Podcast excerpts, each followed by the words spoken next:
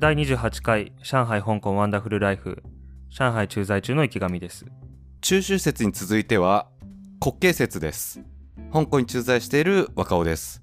今週もよろしくお願いします。毎週配信していきますこの番組では上海と香港に駐在している池上と若尾の2人が海外文化の模様を発信していくポッドキャストです。はいよろしくお願いします。はいえっ、と今日は9月28日の火曜日ですね。はーい、えっ、と9月も残りわずかということで、えー10月1日からこっち、えー中国本土では国慶節ということで僕は1週間休みなんですけども若尾さんはどうですか？こっちはですねなんかいつも香港少ない気がするけど10月1日だけ休みで、まあ、10月1日金曜なので金土日の3連休となります。うんうんうんええそれ何？1週間も？うん1週間休みだ。よ いいね。いやそうねあのすいいよね。だから中国本土と香港でまたしても違うっていうね休みの日数が。うん。でもあれあの土日出勤多いからねうち。うちというかこっち。ああ出勤がある？ないでしょ？でも。今回。あるあるあるよ。国慶節。えいや今あるの？国慶節のそのまとまった休みを確保するために他の土日が犠牲になってる。あーあそうなんだ。え結構土日も働く感じなの？そのい一般的に中国では。一般的かどうかわからないけど土日の出勤日は普通にあるよ。あそれは池上の会社がってことかとりあえずうちの会社は特にそうかもしれないけど一般的にその本当に国民全体として土日も出勤の日はあるよ普通に。そうなんだ。その、週休2日で土日休みがスタンダードっていう感じじゃないっていうこと？それは。スタンダードじゃないというほどでもないけどたまに今日土曜出勤かとか日曜出勤かって入ってくる感じ。うーんまあうんそれはつまり週6とか働く週もあるっていうことだよね。うんそういうことですねで別にそのサービス出勤とかそういうことでなくなんかその会社の制度なりなんなりで週6働くこともありますっていう風に明確に決まってるような感じなのかね。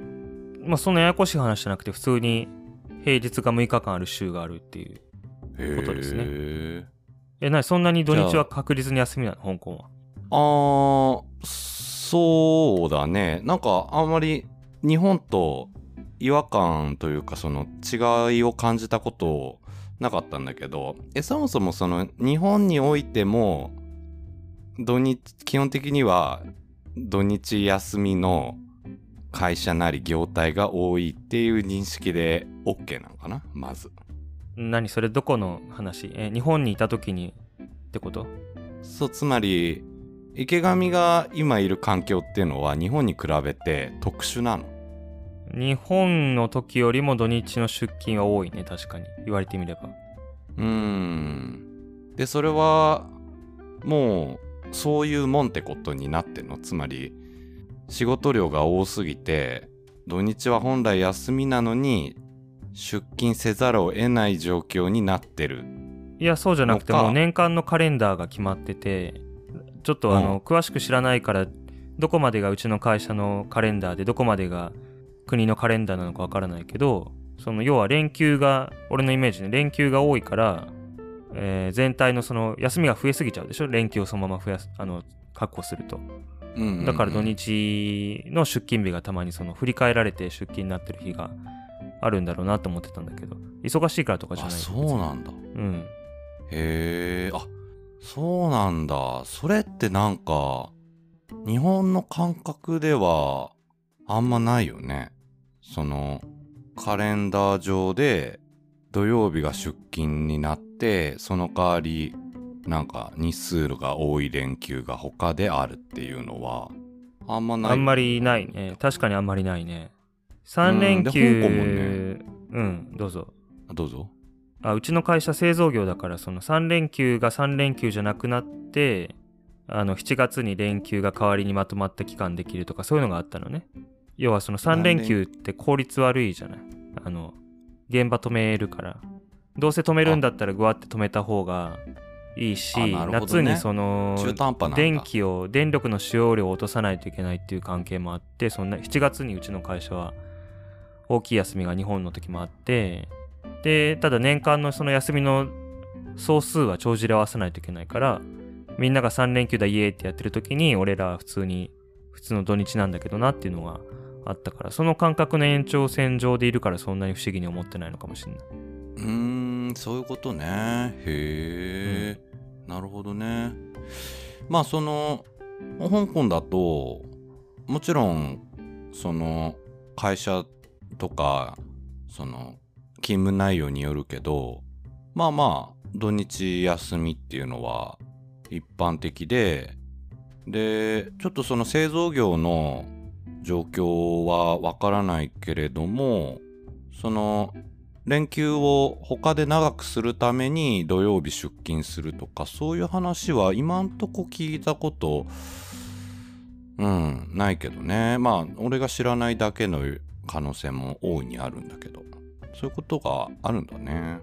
えーじゃあ今まで話してきた春節とか、えーまあ中秋節もそうだったし国慶節とかって中国本土の方はかなりまとまった休みになるけど香港は本当にそのもう23日っていうのばっかりってこと？そう。香港は23日ばっかりなんだけどただその代わり中国にはない休みとしてあの先週も話したイースターがあったりあとクリスマスも祝日だったりあのうんそうそう。だから他でヨーロッパのあの祝日文化があるって感じだね。うん。まあでもただね連大体休少ない。うん。全体で足したら一緒なんじゃないの？だろうね。あとまあうん。多分近いんじゃないかなと思うんだけどただなんか連休が少ないんだよね、うん。あの中国すごいじゃん。春節の時もさあれもだいたい1週間だっけ？1週間より長いぐらいかな。うん。でうん。今回国慶節も1週間ぐらい休みなわけでしょ？うん。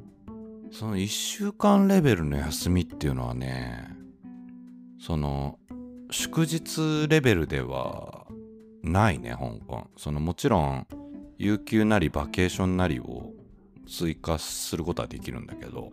多分その実家に帰るのにある程度やすまあのまとまった休みがないと遠すぎて帰れないんだよね。ああ距離がねすごいあるから、1日かけてなんなら2日かけて帰るみたいなのもザラだからっていうこと？だと思うよ。香港はそんなんないでしょ。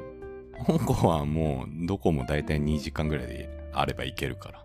う ん移動しなくていいし、そうそうそう。うん、基本移動しなくていいね。うん、そうそう。だからこっちはあんまいいことないよ。そのみんなが同じ期間連休取るから国慶節もそのどこ行っても混んでるから出かける気しないもんね。どうなの？予定は？それこそ今回。一切ないですね一切ないですあ、一切ないんだ。一切何の予定もないですねうーん。なんかでもほら、この間はさ、中秋節ではスーパー銭湯行ったりしてたけど、うんなんかそういう家族でどっか行こうっていうのもないんだ。いやまあその日その日の思いつきで水族館行こうかとかもう一回温泉行こうかとかそういうのはあるけども別にあらかじめ予約してどっか遠く行くとかそういうのはないね。うーん、なるほどね。うん。まあ、前回話した通り市外にも出れないし。ああ、そっか。遠出できないわけね。コロナの規制で。うん。そう。うーん。まあ単身赴任で来てるね、あの人なんかは結構遠くに行くみみたいだけどね。ああ、その、フラッと行けちゃうからっていうこと？身軽に。うん。うん。あの、というか、あの、市外に出出ちゃいけないとか、生涯に出ちゃいけないとか、そういう話が、子供がいないと関係ないから、あ、子供がいないと関係ないんだっけ？うん。幼稚園がその幼稚園がその、リスク管理のために、あの子供はもちろんだけど両親ともにその市外に出ちゃうとしばらく通園できなくなるああ幼稚園の要請なんだ。うん。うーんそういうことね。はい。なるほどね。まあそう国慶節っていうことでね。まあ1週間も中国本土では休みがあるぐらい春節に並ぶ一大イベントっていう感じだよね国慶節中国でいうそうだねそうだね。去年なんかはうんごめんかぶった。去年なんかはあの蘇州旅行に行ったんだよね去年の国慶節は。ほう。蘇州旅行？うん。蘇州も上海からすぐ近くだけど昔ながらのなんだろう昔ながらの街並みを残した観光地みたいなとこもあるし、まあ、普通に都会のところもあるしなんかちょっとした日本日本風の街並みみたいなのもあったりしてそこの居酒屋で飲んだりとかしてあとなんだろう忘れた。世界遺産なのかな？忘れたな。お寺に行ったりとか庭見たりとかそういうのいろいろしたんだけど。いいね。すごい車です2時間ぐからいで着くの？車でね2時間ぐらいかけて行ったかな。うん。うーんそんぐらいね。でやっぱ人が すごいんだね。まあそうだよねこの時期は。うん本当はその街の中のその川みたいな用水みたいなところをボートで下ったりしたかったんだけど人が多すぎて去年の国慶節なんかね本当にコロナとかもっと厳しくてもよかったと思うんだけどなんか不思議とあんまり何も言われなくって人がとにかくたくさんいたね。うーん。うん。あと一人で去年もね上海のワイタンっていうあの有名な川沿いのうん夜景のところまでい行ったんだけどもなんか人が多すぎてなんか外にいるのに満員電車の中にいるみたいな感じだったからあれを見ちゃうと、うん、今年もあんまり人が集まりそうなところにとてもとても行く気がしないというか、うん、そういうことね。まあそうだよね。だからまあ国慶節はえーまず意味合い的には建国記念日って感じなのかな？そうだね。そうだねいや詳しくは知らない。そうそう同じだけの知識しかないです。うん。でまあこの間のその中秋節に続いてまあ大型連休があってでなんか結構こう中国版ゴールデンウィークみたいな風に聞いたこともあったけどまあみんなあのね遠出したり実家帰ったりまああとなんかギフトとか送り合ったりとかまあそういうことをするまあ非常に大きな祝日っていう感じだよね国慶節。そうね。うーん。はい。まあ香港ではうん。なぜか香港だと3連休のみです。うん。いいんじゃないですか。3連休。ちょうどいいやん。3連休。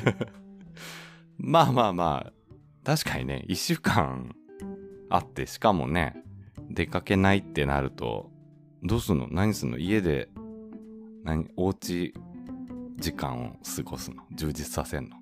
いやもうこっちが聞きたいよね本当に。どうしたらいいんだ 何したらいいんだって。1週間もいらないよね。もう会社行きたくなるだけじゃんそんな。まあね。なんか映画とかアニメとか見まくるとか、うんまあ大人だったらそれでいいんだけど子供にずっとねなんか映画とかテレビとかっていうわけにもいかないし、うん。まあ、ある程度出かけないといけないんだろううけどまあうん。困っちゃうよね。それだったら3連休がいくつか分かれてある方が嬉しいよね。ああまあ確かにね、うん、ちょいちょいある方がいいかもね。ううん。んていうかね本来ね国慶節って普通日本日本人はみんな日本に帰るんですよ。ああそうなんだ。毎年。うんチャンスだもんね、うん。俺もうコロナの後しか知らないからみんなこっちにいるんだけど 本来はもう国慶節は日本人はもうみんな帰る。日本に、うん、うん、で家族に会ったり親戚に会ったり病院に行ったり。はいはいはいはい。うん、まあ、今帰れないから、まあ。うん、そうね。本当バケーションみたいな位置づけなんだね。あの中国に駐在してる人たちからしたら。うんうんまああとは海外旅行、はいはいはいはいうん、行ったりとかまあそれも叶わないんで、うん。まあ今はね。うん。、で、国内旅行をすればいいんだけど、それすら許されないという、うん。そういう状況です。なるほど。はい。まあじゃあ、ゆっくり過ごしましょう。お互い。ゆっくり過ごします。ゆっくり過ごさざるを得得ないですね。そうですね。強制的にゆっくり はい。過ごしましょ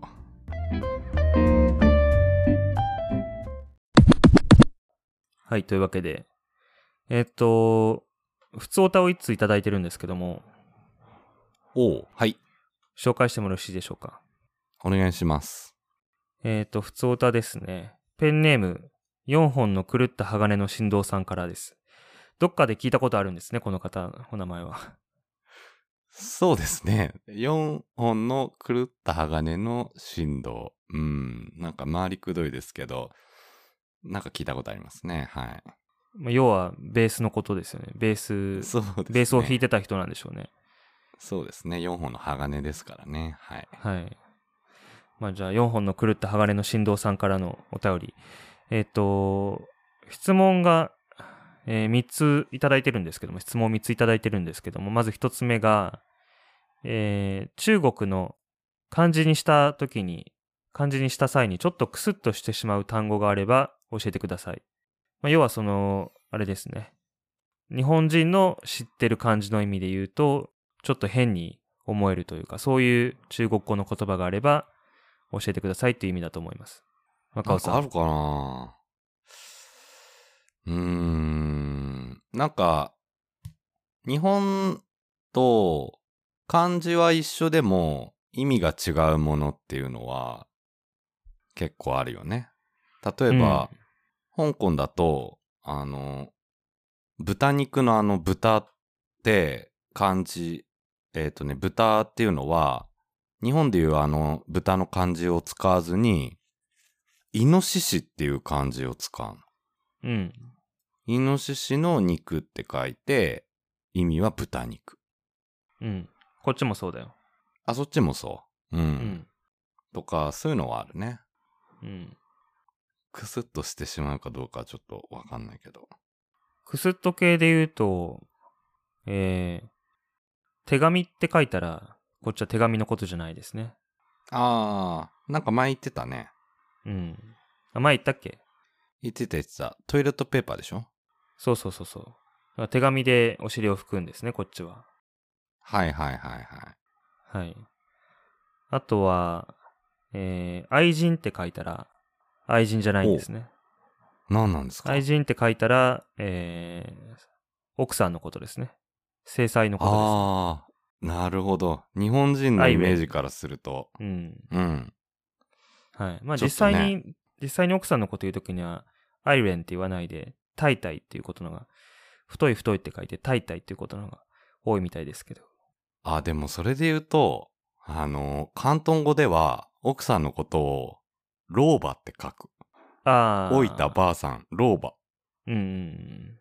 読みは忘れたけど、その、老っていう字が悪い意味がないもんね、全然。そのようだね。日本人の感覚だとね、奥さんのこと老婆なんて呼んだら、ブチ切れられて離婚されそうだけどね。うん。まあ、継承ですね、ラオっていうのは。うーん、老子みたいなね。う。うんん。尊敬してる相手につけるっていう感覚だよね。うんうんうんうん。そんなところかな。なんかあったかなうーん。ちょっと待って。うーん、そうね。あとは、なんか、あのー卵とかも、うん。えっとね、これ、日本語にある漢字かな？うんとね、蚕って、虫で蚕っているじゃん。うん。で、蚕みたいな漢字を、ちょっと違うんだけど、あの、ちょっと違うんだけど、蚕みたいな、要は虫って入ってる漢字を使って、で、意味が卵なのね。うんだからこれなんて言うんだろうね、こう上、上の字は。そう。あ、やっぱ中国も一緒？その、あの、一緒一緒。な、これなん、なんて言うんだろうね、あの。まあ、またのツイッターに書きましょうか、また。あ、そうだね。確かに。こっちだとダンっていうやるけどね、卵。あ、一緒だわ。珍しいね。こっちもダンだよ。うん。うん。そう、だから、レストラン行ってさ、最初、メニュー見てさ、ちょっとその、ぎょっとしてさ、うん。虫でも出てくるんかって思ったけど、まあ、そんなことはなく卵っていうね。でもこの漢字自体は国語辞典でも卵って出てくる。あ、日本語でもってこと？うんうん。あ日本語で存在する字で、字と意味なんだね。一応ね、まあ、使われることはめったにないと思うけど、この漢字で卵っていう、日本語でも一応同じ意味みたいですね。へえ、そうなんだ。うん、なるほどね。日本語の辞典だとタンって書いてますね、これで。あ音読みでタンっていう字が。タンパクの、あ、タンパク質のタンじゃん。タンパク質のタンか。あ、なるほど。タンパク質のタンだわ。本当だ。つながったわ。タンパク質つながったね。あ、それで卵なんだ。あ、そういえばそう、どっかで見たことあると思ってた。あ、これちょっと失格だわ、そういうトレーニーとして。すいません。まあ漢字であんま見ないからね、タンパクって。うんカタカナが多いから。あ、それ、そうだわ。でも日本語でさ、このタンパク質のこのタンっていう漢字をさ、あの、うん単体であんま使わないよね。単体で使うことはないね。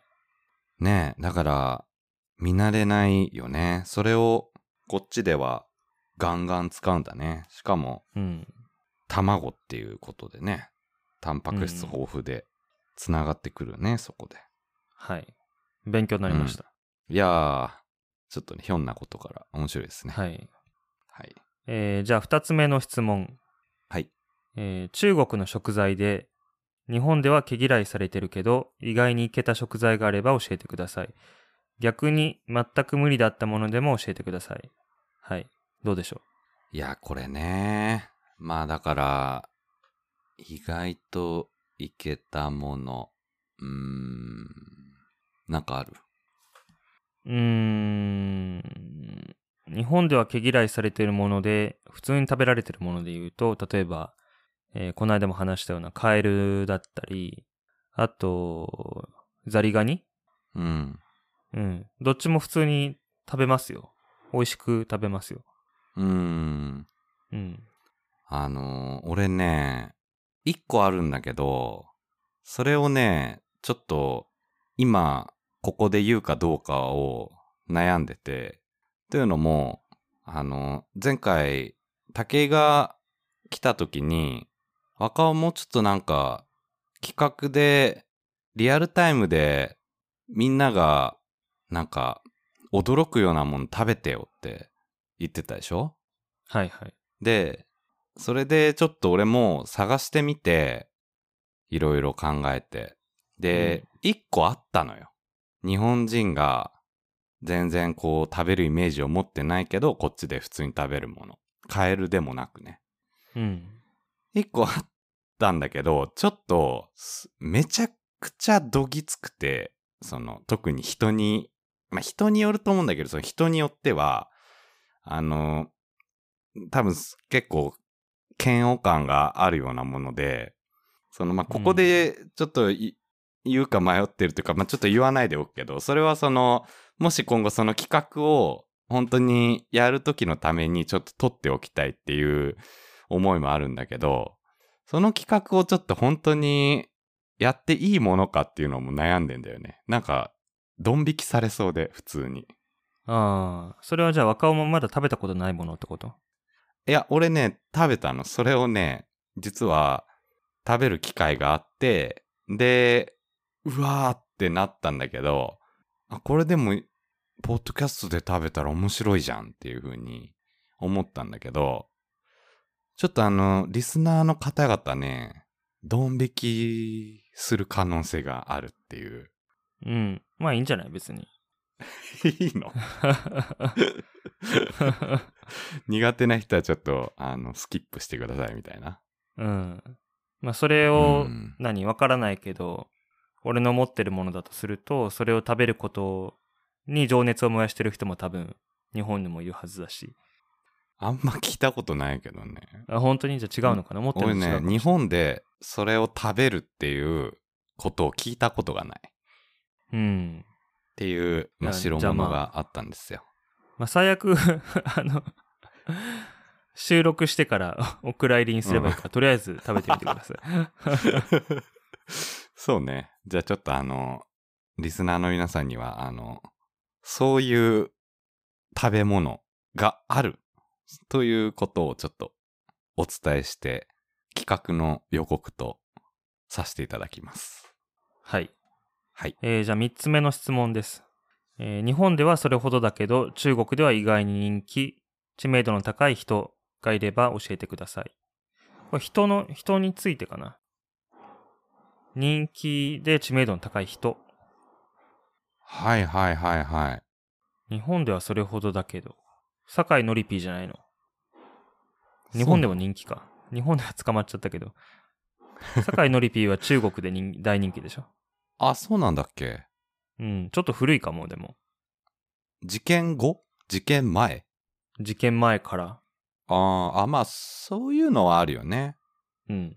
あの、香港だと、あのちょうど今日、メンバーが結婚を発表した嵐なんかは。すごい人気で、あの、嵐ってさ、活動休止したじゃん。半年か一年前に。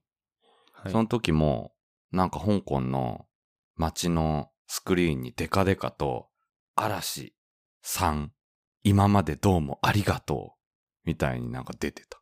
それ誰が出してるの？いや、誰かとして有志じゃないわかんない。有志で。有志が金払って出してんだろうね。ああ、その広告を、本来なら広告を出すところに嵐の、嵐への感謝メッセージを出したってこと？そうそうそうそうそう。まあ、ど、もしかしたらどっかの企業がスポンサーなのかもしれんけど、まあまあお金はかかるだろうね、もちろん。うーん、すごいね。うん。まあだから、香港だとね、すごいこう、日本のドラマとか映画もみんなよく見てるので、日本人のタレントは結構知られてるね。なんなら、俺逆にあんまり知らないからさ、日本人のタレント。俺より詳しい香港人とかいるからね。なんか、うん。あの、田中圭かっこいいおっさんずラブ面白いよね、みたいななんか言ってる香港人とか、まあいるよね、結構。なんかドラマが、昔のドラマが時間差で、えー、一昔前に中国で放送されてたみたいで、その、俺らが生まれる前のちょっと古いドラマの俳優さんとかを普通に今の若い子が知ってるっていう現象がありますね。うーん、そうなんだ。へえ。うん。俺も詳しくないから、誰とか何とかわかんないんだけど。特にじゃあ、聞いてない中国で、日本人のタレントなりなんなりの名前とか。うん、聞いても覚えてないな。うん、そうか。うん。あのーこれは、俺も知らなかった人で、しかも、多分日本人でも、大多数の人が知らないって言ったらちょっと失礼なんだけど、ちょっとニュースで読んだのが、なんかし、あるシンガーソングライターが日本人なんだけど、日本では、まあ、ちょっとまだメジャーじゃないのに、香港の音楽配信のヒットチャートで1位になったっていう人がいて、あの、名前は高瀬東也っていう人がいるのね。高瀬さん？そう、高瀬東也。東也ってのは統一の塔に、矢はあの、なりっていう感じなんだけど、まあ、あの、聞いたことないじゃん、お名前は。もちろん、うんあの、精力的にやってる方なんだと思うけど。で、なんか、あの、去年の9月とかに出した曲で、Now the One っていう、なんか勝つみたいな意味の、あの、曲が、すごい香港でなぜかヒットして、で、本人も、すいません、ちょっと水飲みます。なんか本人も、そんな香港で精力的に活動してたわけじゃないのに、なぜかわかんないけど、自分のファンクラブに、香港のファンから、毎日聞いてますとか、涙が出るとか、次々とメッセージが来るようになったんだって。それはきっかけかなんかがあったってこと？全然わかんない。その。ネットで調べる限りは、本人もわかんないんだって。なぜ香港でヒットえー、面白いね。そういう現象があるんだね。香そう、でも、港の誰かが広めてくれたんだね。かね、あの、香港のヒットチャートで1位になったんだって。日本人のシンガーソングライター、高瀬東う也さん。ーん。え、それ日本語で歌ってるんでしょ？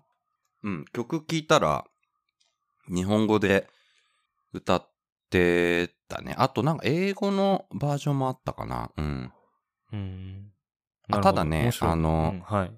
えー会社の香港人スタッフに、あの、しかも、若い世代に、この人知ってるって聞いたら、知らないって返ってきたので、まあ、サンプル数は、まあ、少ないけれども、必ずしもその香港人みんなが知ってるという、そういう感じでは、どうもなさそうですね。まあ、それは日本でもね、最近、ヒットチャートの1位にな、1位ですとか言っても、知らないってことたくさんあるし、香港も同じような感じなのかな。まあね。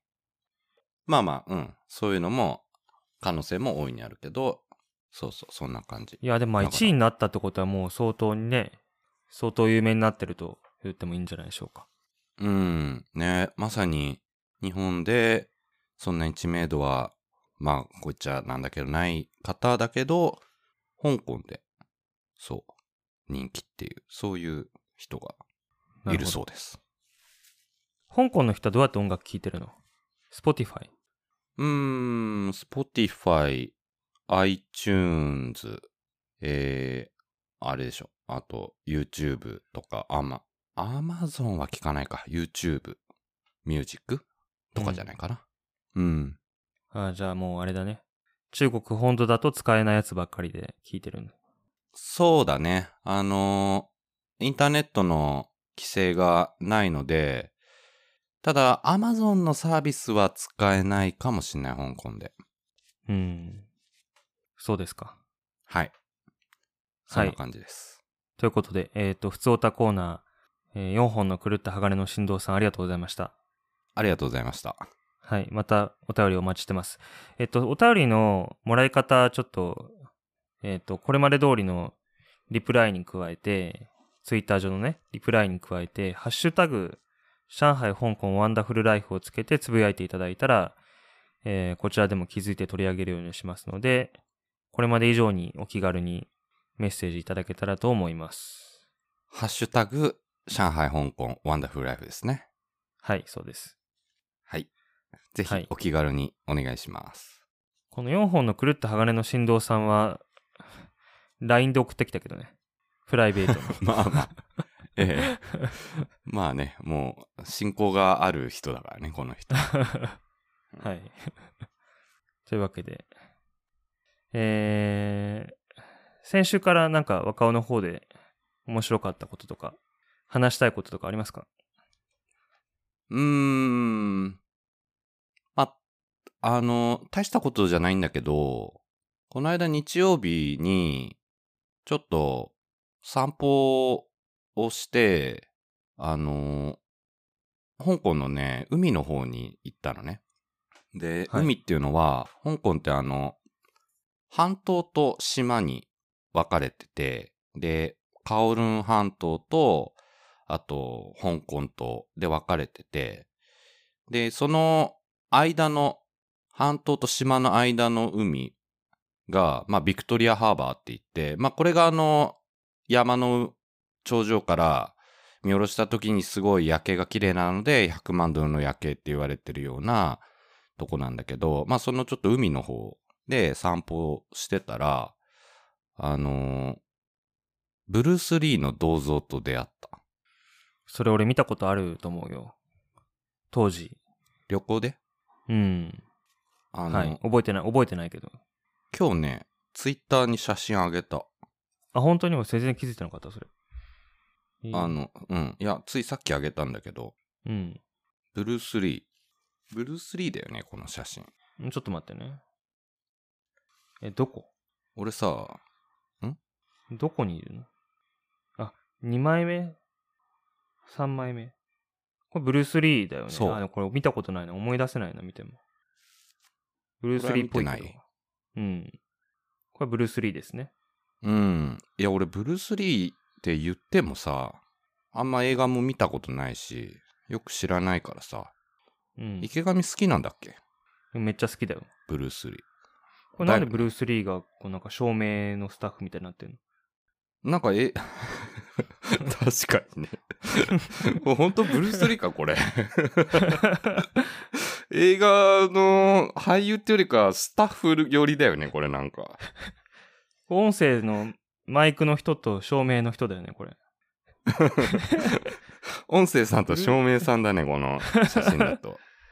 ちょっと僕ら今ツイッターの写真見ながら話してるんですけど。ブルース・リーに見えるけどね。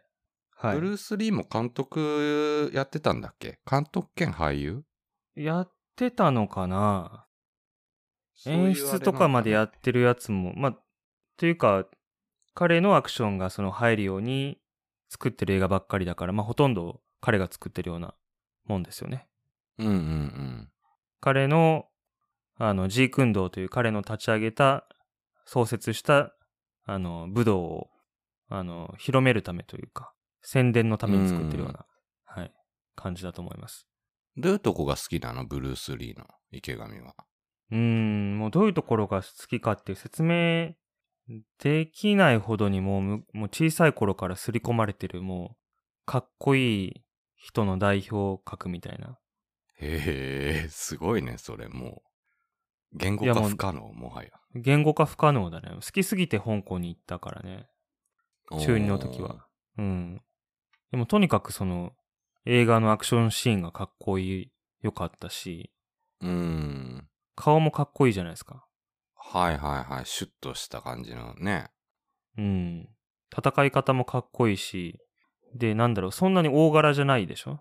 細いし、どちらかというと小さいけど、強いっていううーん。ことなのかな。まあ、もうなんていうか、あの、動きがかっこいいとしか言いようがないですね。ああ、そうなんだ。うん。で、まあ、あとそのジークンドーっていう武術について知る、知っていくと、その、結構その哲学というかね、あのーはいはいは燃えよドラゴンの映画の中でも最初にその、考えるな感じろみたいな、don't think feel みたいなうん言ってたのは有名だと思うけど、そういうなんか、なんだろう、結構哲学的なんだよね、その、武術のあり方自体が。あの。どういう風に来ても対応できるっていううんあの、隙がないようにその戦うっていうのは、そういうなんか、そういうのもすごいなと思うし。うーん。はい。そうなんだ。でももう、若くして亡くなっちゃったんだよね。確か32歳か。亡くなったのが。うん。惜しいね、それは。そうね。で息子さんもうね、ん。同じぐらいか、もうちょっと若いぐらいで、映画、主演映画撮った後で死んじゃったんだよね。あ、そうなんだ。うん。。もったいない。なんか、悲劇な感じがあるね。うん。うん。なるほど。まあちょっとあの、そう、全然、ブルース・リーを知らない僕ですけど、せっかく香港来たので、映画見たりとか、燃えよドラゴンとか、水剣とか、ちょっとそういうのもしていこうかなっていうふうに思ってます。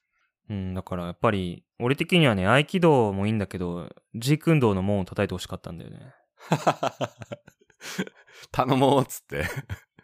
いや、だって、まあ、頼もうじゃなくてもいいけど、香港に住んでて今ね、だって知ってる？あの、今 YouTuber でさ、あの、東郷、うん。え？東郷さん？っていう人が、え、東郷さんだっけ？名前間違えたらすいません。あの、そのブルース・リーの立ち上げたそのジークンドーを今日本人で、あの、収めてる先生がいて、まあその人は、あの、そのブルース・リーのお弟子さんの、お弟子さんのお弟子さんなんだけど、確かね。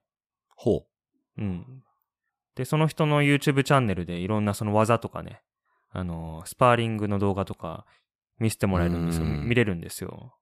う。で、それが結構、構ね、俺の観測範囲ではとか、実際にその動画の再生回数とかもすごい伸びてらっしゃって、まあ人気なんですね、今。界隈で。うんうん。へえ、そうなんだ。うん。でも今、ね、ブルース・リーにそれで興味が湧いて香港に行きたいってなっても行けないし、うん。で、まあ、日本でね、その先生に教わりたいって人もいっぱいいるだろうけど、香港で実際にね、教室に行きたいと思っても行けないわけだから、若尾がそこをね、うんなんとか、あの、いや、急に武闘派になっちゃう。みんなの期待を背負って、コロナ禍に。なんかでも、そう言われると、あれなんだよな。ワンダフルライフのネタになるしな、ちょっとやってみようかなって思っちゃうんだよな。そういう風に考えると。でも合気道始めたんだよね。合気道をそうね、始めた。うん。まあちょっと、申し込んだ直後に風邪ひいて、まだ一回も行ってないんだけどね、レッスンは。風結構長引いてんね。そうなんだよね。あの、熱は出てないなんてことはない。まあ鼻風邪みたいなもんなんだけど、今の2週間ぐらい。でね、ようやくね、ちょっと落ち着いてきたんだけど、今。うん。うん、そうそうそう。まあまあまあ、ちょっと。まあまあ、無理なさらずに。はい。まあじゃあ合気道頑張ってくださ内気道だね。うん、まあまあ、軸運動はい。まあ、まずは映画から、はい。やって、はいあの、接してみようかなって思ってます。うん。ロケ地巡りとかしてほしいの。ああ、そうね。うん。面白そう。うん。うん。はい。でもそんな、どこが香港で、香港のロケ地どこが有名かって、あんま出てこないけど。うん。まあ、映画を見て、ちょっと、ね。まあ、ネットであるだろうしね。この映画の舞台はここだ、みたいな。で、ちょっとそこに行ってみるみたいな。うん。それ、面白そうだね。やってみたい。うん。俺行ったことあるのは、ブルース・リーカフェって言って、関係者の方かな？親族の方わかんないけど、その、えっと、経営してらっしゃって、そこをね、あの、確か、地下に降りてくのかな？なんかもうちょっと記憶がもう20年ぐらい前だから曖昧だけど、その、うん。死亡遊戯って映画あるでしょ？はい。あの、ブルース・リーが黄色いピタッとしたスーツ、スーツっていうかその服を着て、で、NBA の選手、2メーター超えの NBA の選手と戦うシーンが有名なんだけど、そこのシーンでその NBA の選手に黒人の選手に足をね、足でその思いっきり胸を蹴られるのよ。うん。で、その足型がその服に、黄色い服の真ん中に残ってるんだけど、それがそのまま現物がね、額に入って貼ってあったと思うんですよ。へえ、服の現物が足跡付きの。うん。本物だと思うんだけどね、ちょっと説明が何もなかったから信じてたんだけど、それをもう一回ちょっとありましたって言って写真撮ってくれた方がだいぶテンション上がるね。おー。あ、ちょっとそれは行ってみるわ、じゃあ。う。うんん。はい。わかりました。はい。そちらは、えっと、じゃあ、こっちはですね、まあ、あの、例によって、最近起こってることで、ちょっとニュース的な話で言うと、うん。ちょっと中国、電力のね、制限が、その、すごくって、要はその、急にね、あの、政府から電話かかってきて、今日工場止めてくださいって言われるんですよ。ええす計画も何もあったもんじゃないね、じゃあ。そう。ほんで、それがいつね、どういう風に言われるかわかんなくって、で、実際に操業が止まってるところもあるし、ニュースで言われたのはそのテスラの工場とかアップルの下請け工場とか、結構日系のそのメーカーの工場もね、急に午後から止めてくださいとか言われて、止め、あの、止めれ、止めざるを得なくなってるところもあるし、で、日中だけその電力制限かかるから、会社によってはね、聞いた話だと、もう夜の11時から夜勤で対応するとか、うわ、そういう状況になってるうんとなるほど。うんう。ん。うん。で、これ結局その何かというと、その二酸化炭素の排出量の削減制限が今政府が、中央の政府が号令をかけてて、まあそういうことになってるんだけど、うん。まあ結局、その、アメリカと中国との駆け引きの中で、その中国は中国でやってるっていうのをアピールして結果を残すためにやってることで、うー。うんん。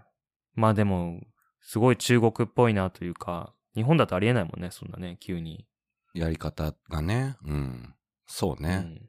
うん、で、そんなことして、でも、何、混乱招いて、その景気悪くなって、そんな下手くそなやり方でいいんですかっていう話を、とある人にしたら、なんかその人が言ってたのは、いやでも結局、その、何？電気をたくさん使って、で、物を作ってそれをアメリカとかに売ると。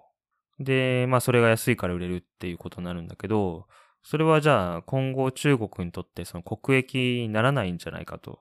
その、電気をたくさん使ってその地球温暖化をすん、あの何？地球を温暖化させちゃうようなその産業っていうのは今後中国にあまりたくさんはいらないと。高付加価値のものをたくさん作れる国国に、その次のステップに進むために、荒領事をしてるんじゃないかというふうに。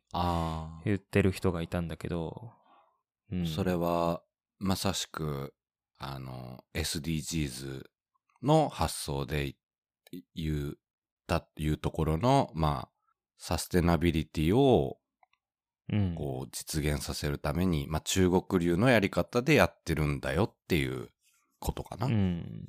そうみたいね。そういう見方もあるみたいね。まあでも結局なんかその画面、うん我慢比べみたいになってて、大きな波の中で今、そっち側に触れてるっていうことだとは思うんだけど。まあ、なんかやんなきゃなっていう、危機感というか、はあるんってことだろうね。まあもうほんとね、欧米、まあ日本もね、なんか、トヨタが、あの、会見開いたり、いう、してるけどね、その、で、あの、なんだ、EV、EV 関係の話だっけ、要は。電気自動車にしていくかどうかみたいな話うん、だよね。う。うんん。だから、日本でもまあしてるし、欧米してるけど、あの、じゃあ中国ではどうやって取り組むんだっていう流れになってるってことだね。そうだね。うん。まあでも、うん。なんだろうね。すごいよね。いや、すごいね。やり方やりが方が。強権的だよね、さすが。えげつないよね。うん。それに従う企業たちもすごいなでもこの国の人たちね、なんか、やっちゃうんだよね。無理っしょ、それみたいなの。で、できませんって言わないしね。できませんって言うとなんか保険に関わると思ってるみたいで。いや、それちょっと厳しいっすね、とか、あんま言わないんだよね。うーん。うん。で、やりますとか言ってさ。で、やった人が出世するし、お金をもらうってハングリー精神もあるから、やりますって、やりましたって、そのやりましたの結果が、いや、全然やれてないじゃんっていうこともまああるのかもしれないけど、まあやりますって言ったら意外とやれちゃうっていうか、うーん。そういうノリがあるよね。まあ、まさに、お上と民間で、もう、歴然とした、ね、上下関係というか、というのがもううんあるということなんかな。それは間違いなくあるね。うーん。うん。いやー、はいすごいね。なんか、最近の、ね、規規制の話もそうだし、結構、ね、企業も、なんか、いろいろ、なんだっけ、上場、廃止にはなってないんだっけ？あの、なんか中国版のツイッターかなんかの会社とか結構規制強められてなかったっけ？あ、ごめん、ちょっとうろ覚えだわ。ウェイボーでしょ？ツイッターで。え、その会社、え、あそこってどこ系列だっけ？どこが運営してるんだっけ？どこだっけ？あの、ちょっとね、その会社じゃないかもしれないけど、なんかほら、アリババとかも含め結構 IT 企業が今、すごい。規制というか強化されてるよね、締め付けが。はい。国から。うん。なんか、いろんな見方があるんだけど、その、何？うん。あの、今、まあ、一つの見方として今、政府がやってるのは、その、金持ちが金持ちになるんじゃなくて、みんなが等しく、その、豊かになっていこうっていううん。方針になっていて、で、まあ、その何？親のコネとかで貧富の差がついちゃうっていうのが、あの、貧の方の人たちからするとたまったもんじゃないから、まあそういう、まあ芸能人だったり、IT 企業だったりっていうのをこう締め付けるっていうのはある種その、まあ、みんなの人気取りじゃないけど、そういう面もあると。格差の是正だと。うん。まあ、まあそれはでもひょっとしたら表面的なことに過ぎなくって、もっとこう、なんだろう、大きな 説明が難しいな。誰と誰がどう繋がってるとかね、まあそういうのもあるのかもしれないけど。うんうんうん。まあ、うん解釈はいろいろある、あれど、結構とにかく今、締め付けとか規制が、規制はまあ、企業もそうだし、まあこのポッドキャストでね、話してきてる、その個人へのインターネットの規制とかも含めて、ちょっと最近強まってる傾向にあるっていう感じだね。まあ、全部でも大きな流れの中でこっちに国を持っていくんだっていうのを計算してやってるっぽいですね。うーん、そういうことなんだろうね。うん。すあのあれだもんねよだから USB とかもね、先週話したユニバーサル・スタジオ北京とかもね、多分このタイミング、で、このタイミングでアメリカに対してその、アメリカに寛容ですよってことをアピールするために開けたんじゃないかっていう気もするしね。ああ、なるほどね。うん。あ、で、あれだ、さっきのウェイボーじゃなくて、えっと、DD だ。あ、あの DD ね。配車サービスの方だ。うん、DD。うんうんここが、えー株式非公開化を検討している。まあ、具体的に規制されたっていうわけではないけど、多分これまでの流れを見て、ちょっと目立つのをやめようっていう、そういう動きに入ってるような、そんな記事が、記事を読んだ。もう DD はちょっと前の話で、あの、アメリカで上場しようとして、結局その、データ、データ保護の観点もあるし、その多分、国内の経済のこともあると思うんだけど、その、まあ、ダメですよってことになって、で、なんだろう、イチャモンつけられて、あの、個人情報を適切に管理してないとかいう理由で、えー新規ユーザー登録も停止させられて、で、まあ、叱られそれだ叱られたと。うん。はいはいはいはい。うん。ああ、なるほどね。バチバチやってんね、もうでもそれ2国とヶ月前ぐらいの話だよね、DD のやつは。そうだね。確かに。うん。あの、そんぐらい前の話だわ。はい。こんな感じですね。はい。はい。じゃあまあ、前回に引き続いてちょっと筋トレの話しようかなと思ったけど、もう1時間経ったから、まあこの今日、今週はこのぐらいでいいですかね。そうですね。はい。はい。また来週話します。はーい。はい。えー、ということで、今週もありがとうございました。ありがとうございました。はい。えー、まあ、いつものお約束のやつですけど、番組概要欄に Twitter アカウント載せてますので、皆さんお気軽にメッセージいただけたらと思います。で、あの、さっきも言ってたような、ハッシュタグ、上海、香港、ワンダフルライフの方に、えー、つけてつぶやいていただけると、我々の方でチェックできるのでありがたいです。はい。ということで、なんか言い残したことないですか？えー、そうですね。まあ、あの、今日話したブルース・リーの銅像の写真なんかもツイッターに上げてますので、まあ、あの、お気軽に見に来てください。はい。はい。ということで、ありがとうございました。えーそれでは、上海、香港、ワンダフルライフ、お送りしたのは池上と、若尾でした。どうもありがとうございました。